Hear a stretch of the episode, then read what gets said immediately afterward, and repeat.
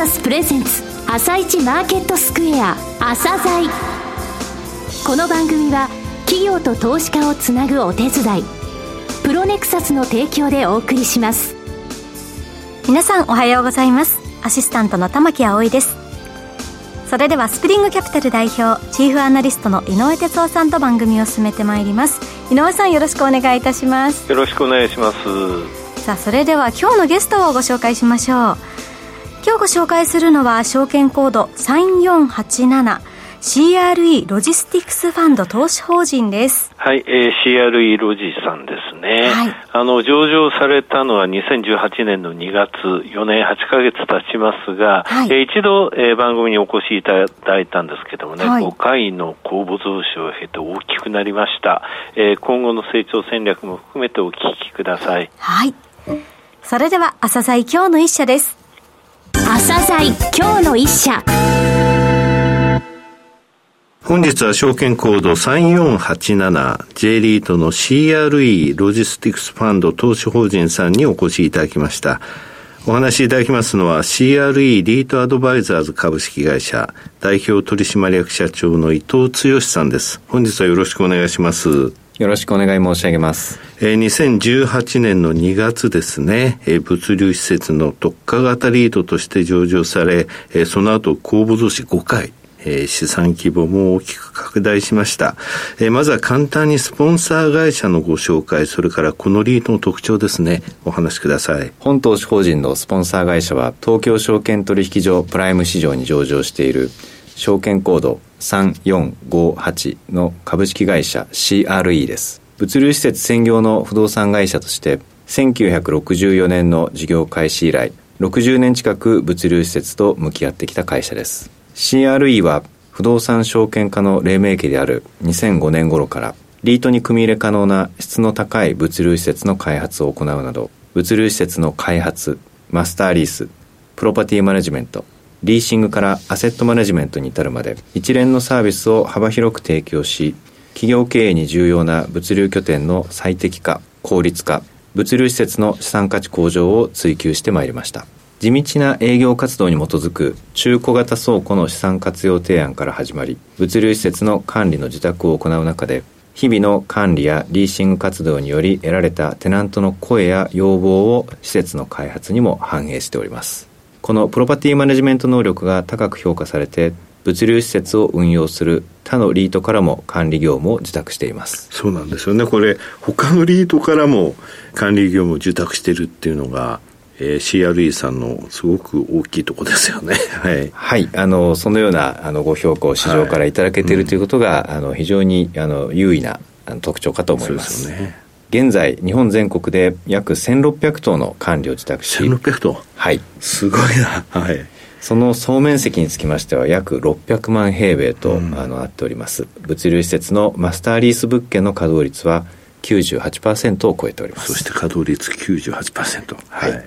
投資法人のですね特徴についてもお話しください。3点ございます、はい、ロジスクエアに重点を置いたポートフォリオ、うん、長期安定的な資産運用そして明確な外部成長戦略の3点です、はい、今のロジスクエアと言われましたここの部分とこれはブランドですよね。はい、はい、えー、スポンサーである CRE のブランドとなっております、はい1点目の特徴であるこのロジスクエアに重点を置いたポートフォリオにつきましては築浅で物流的地に所在するスポンサーの開発シリーズであるこのロジスクエアブランドの施設に重点的に投資をすることでポートフォリオを構築しています、はい、現在ポートフォリオは？19物件、えー、そして累計の取得価格は1369億円で、はい、この6月時点の平均築年数が4.6年、うんそしてインターチェンジまでの走行距離は平均2.5キロとなっております。平均築年数4.6年、えー、リートが上場されてから4年半ぐらいということを考えますと、本当に新しいですよね。あのその点からも長期で保有、運用に値するポートフォリオということができると思いますがこの2つ目の長期安定的な資産運用についてですが、はい、シングルテナント型の施設が保有している19物件中14物件と多く入居テナントに取り専用センターとして利用していただいていることが、長期契約の実現安定的な運用に結びついています。また期間満了におきましては満了日の1年前にはテナントに再契約か退去するかの意向を確認する規定となっておりますので大体1年半前頃からテナントとの交渉を開始しています、はい、上場以来保有する施設から退去されたテナントはまだいらっしゃいませんが1年前に意向確認をすることで将来の業績の見通しも立ちやすいため投資家から評価を得ています。また仮に退去となった場合にも十分なリーシング期間を確保することができております。契約形態につきましても安定的な運営を可能としておりまして定期借家契約比率、うん、あるいは固定賃料の比率がともに100%となっております、はい、えこの結果現在のポートフォリオの6月時点での賃貸借契約は平均で7.7年、うん、契約の期限までの残存期間が平均4.8年となっております、はいさて、三つ目のあの、明確な外部成長戦略と言われましたが、こちらにつきましてもお話しください。え本投資法人は2018年2月に資産規模477億円で上場してから、すでに5回の公募増資を行って物件を取得し、資産規模は1369億円を超えました。現在、スポンサー開発物件として13物件、約75万平米のパイプラインを確保しておりましてこの中から厳選取得をし2026年7月までに資産規模2500億円を目指します、はい、なお格付けにつきましては R&I からシングル A フラット JCR からはシングル A プラスを取得しておりまして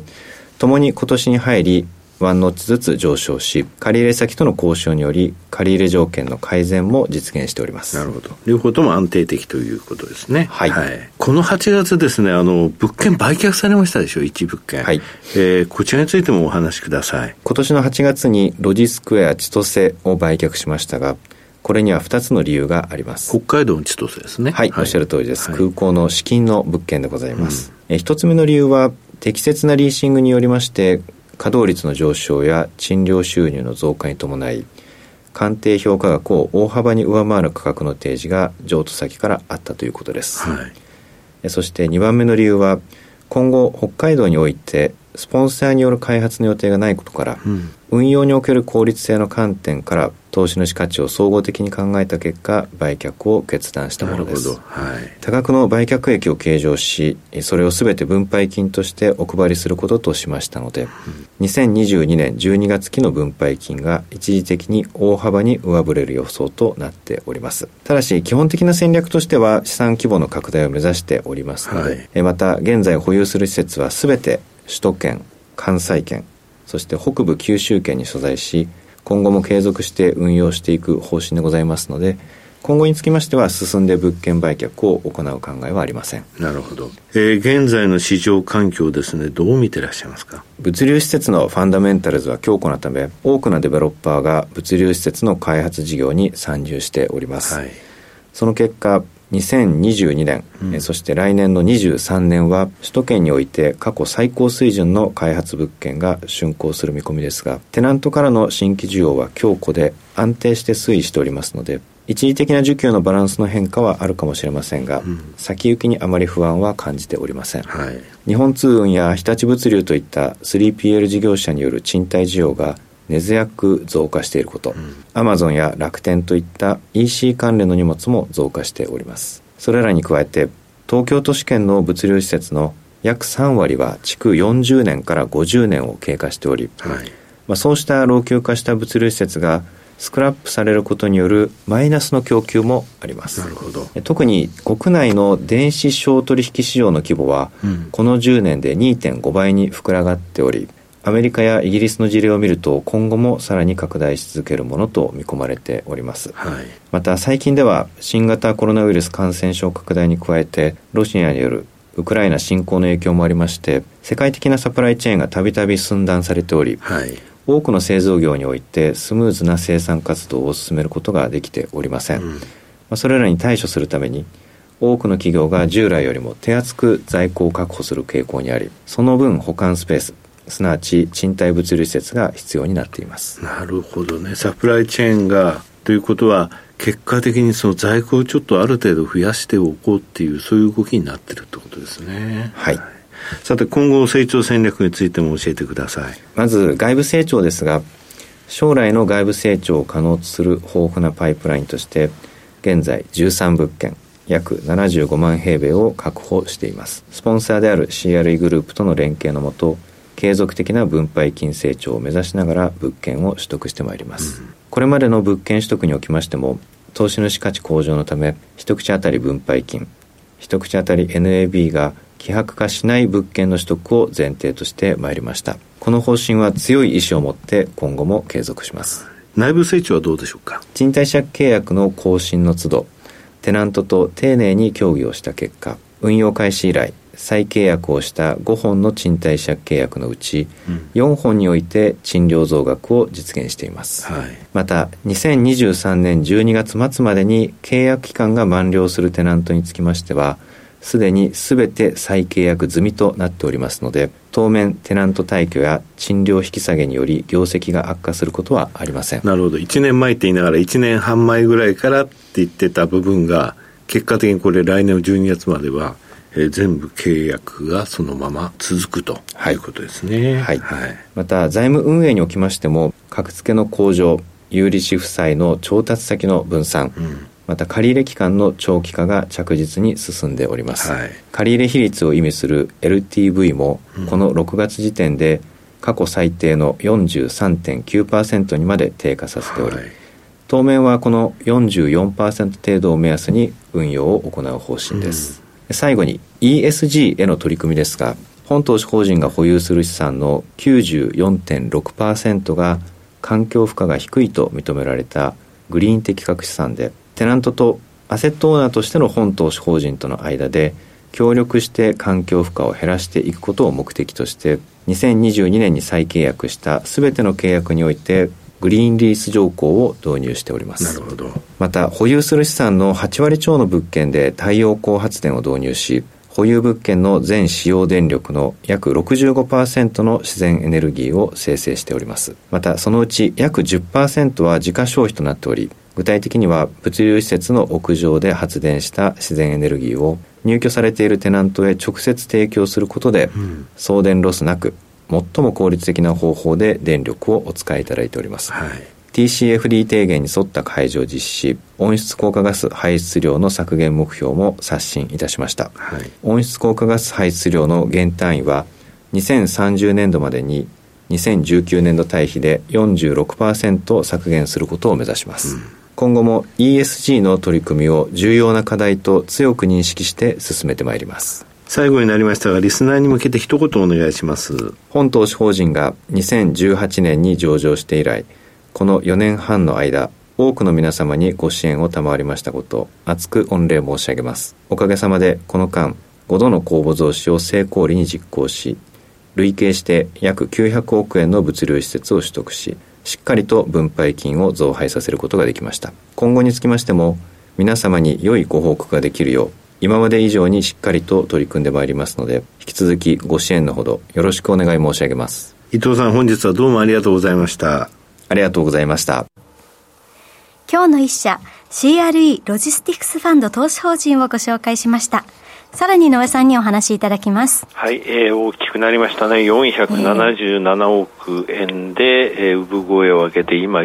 1369億円。はい。これはあの2026年7月までに2500億円を目指すということですが、えスポンサーのね CRE が非常にね、あの業界の中でもやはりあの評判のいい、そして実績のある会社なんですよね。だって他のリートのプロパティマネジメントを引き受けてるわけですからね。はいそして現在、あの1年半前ぐらいから交渉っていうものをちゃんとして、1年前にはちゃんと契約をっていうことで、あの、築浅の物件なんでね、今年、来年って実は先ほどお話もありましたけど、開発物件多いんですが、ですので、リートの本当強さとか、あのここの2年間のところで物流施設については結構ね、色が出ると思うんですよね。えー、そういった中、非常にその強みが発揮できるリードだというふうに思っておりますので、はい、成長戦略についてもこれから着実に実行されていくと思います。はい。今日の一社は CRE ロジスティクスファンド投資法人をご紹介しました。それでは一旦お知らせです。企業ディスクロージャー IR 実務支援の専門会社プロネクサス上場企業のおよそ6割2200社をクライアントに持つこれはアジア証券印刷の時代から信頼と実績を積み重ねてきたからこそさらにプロネクサスが目指すのは企業と投資家をつなぎ日本の株式市場を活性化させることです。プロネクサス私たちは個人投資家の皆さんを応援します。企業ディスクロージャー IR 実務支援の専門会社プロネクサス。実は企業情報経済統計データベースも取り扱っているのをご存知でしょうか？膨大なデータの中からハッとする事実を抽出。それをクイズでお届けする新サービスが登場しました。サービス名は問いと答えの頭文字を取って問いこた。問いこたで検索。井上哲夫今日のストラテジー。それでは井上さん、後半の解説もよろしくお願いいたします。はい、えー、米国株がね、強いですね。ダウと SP は3日、ナスダックは2日、えー、上昇したわけなんですけれども、はいダウが強いんですよ。ダウが強い。うん、この11日間でね、はい、その前20日間下げたんですけれども、はい、えー、どれぐらい戻したかというと、83%戻してるのね。それで、他の指数はっていうと、ナスダックで計測すると38%しか戻してないの。えー、これあの金利反応しやすいっていうのもあるんだけれども、はい、であの SP500 については50%。うんうんうん、つまり SP500 とかナスダックに比べてナスダック38%でダウが83%戻してるって、はい、同じ国のマーケットとは思えないぐらい差があるでしょ。う。で、ね。えー、日経平均で当てはめてみると今日の上昇率をが分かんないけれども、はい、43%なのね。はい。となると、これ、まあ8%上げることはないだろうから、SP500 よりも下ですと。となると、やはりダウの強さが目立つのね。これなぜかっていうと、はい、CTA って言って商品先物系のファンドがあるんですよ。はい、でこれはね、先物から入るのね。